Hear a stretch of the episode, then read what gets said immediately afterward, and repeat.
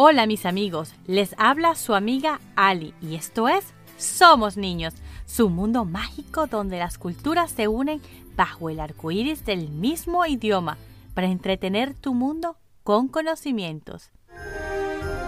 Se acerca para los cristianos una fecha muy importante, llena de magia. ¿Sabes cuál es? Sí, la Navidad. Y me imagino que ya hiciste una carta al Niño Jesús a Santa o a los Reyes Magos. ¿Han escuchado del espíritu de la Navidad? ¿Sabías que esta fiesta es súper vieja y en sus comienzos no tenía nada que ver con la Navidad, o sea, con el nacimiento del niño Jesús? Como saben, me encantan las leyendas y siempre una vieja tradición tiene al menos una.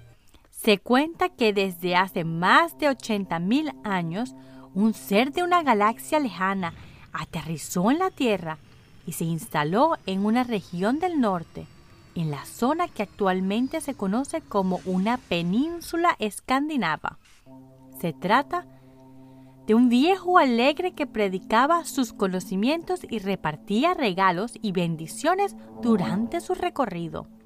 ¿Sabes cómo se forman los días y los años? El movimiento de los planetas, en nuestro caso, el planeta Tierra, va dando vueltas alrededor del Sol formando un año y vueltas en su mismo eje formando el día y la noche. Cierra los ojos y visualiza la Tierra. Ahora vela dando vueltas tanto en su eje como alrededor del Sol. Mientras ella va haciendo estos movimientos, ella va alejándose o acercándose al Sol, creando así las estaciones. Si te encuentras en el hemisferio norte, el 21 o 22 de diciembre, la Tierra se encuentra en el punto más lejano al Sol, dando comienzo al invierno. Por eso los días oscuros son más largos. Pero en cambio, si estás en el hemisferio sur, en esta fecha, tú estás entrando al punto más cercano al sol, o sea, el verano, y por eso los días claros son más largos. El 21 de diciembre es cuando el espíritu de la Navidad baja a la tierra y visita a las personas buenas para regalarle paz y amor en abundancia.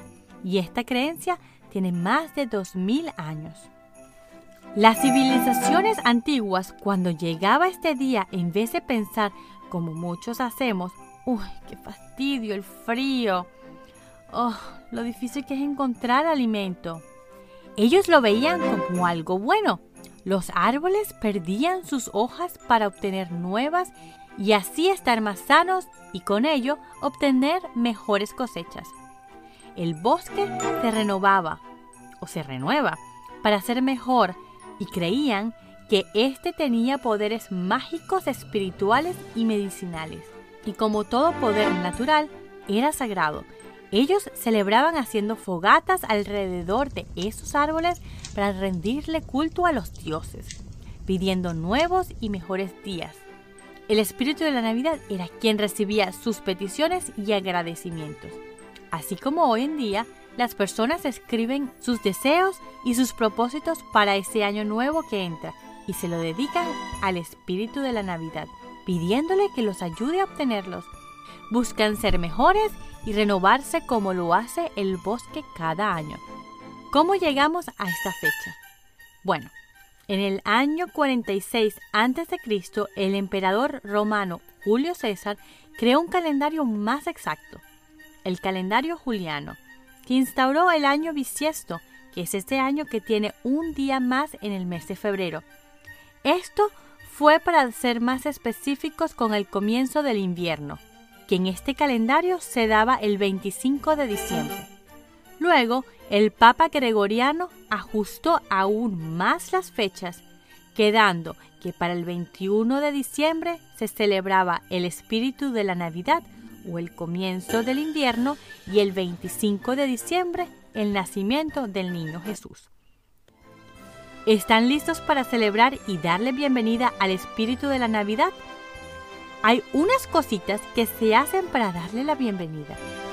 Las personas limpian bien sus casas el día anterior para sacar todo lo malo y sucio de la casa.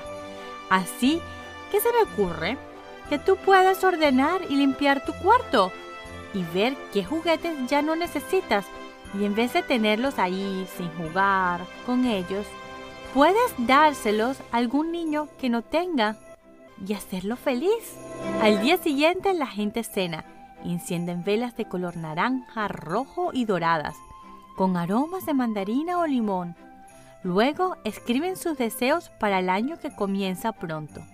Los deseos que se escriben para el espíritu de la Navidad se escriben en orden de prioridad.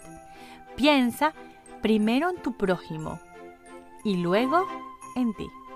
Se cortan en tiras y se guardan hasta la visita del año siguiente para que se puedan quemar solo aquellos que se cumplieron. Espero que hayas disfrutado de este episodio y si tú celebras esta festividad y tienes algo que agregar, me encantaría conocer sobre tú y tu familia cómo lo hacen. Ya sabes, somos ninospodcast.com es la página que tú y yo tenemos para interactuar. Me puedes mandar un mensaje y yo felizmente te voy a responder. También me puedes seguir por Somos Ninos Podcast en Instagram o en Facebook y así podrás ver con tu mamá actividades para interactuar, para conocer un poco también de otras culturas. Espero que tus deseos se cumplan y recibas muchas bendiciones. Feliz Navidad mis amigos y hasta el próximo año. Somos los niños y nos gusta jugar. Niños, nos gusta jugar.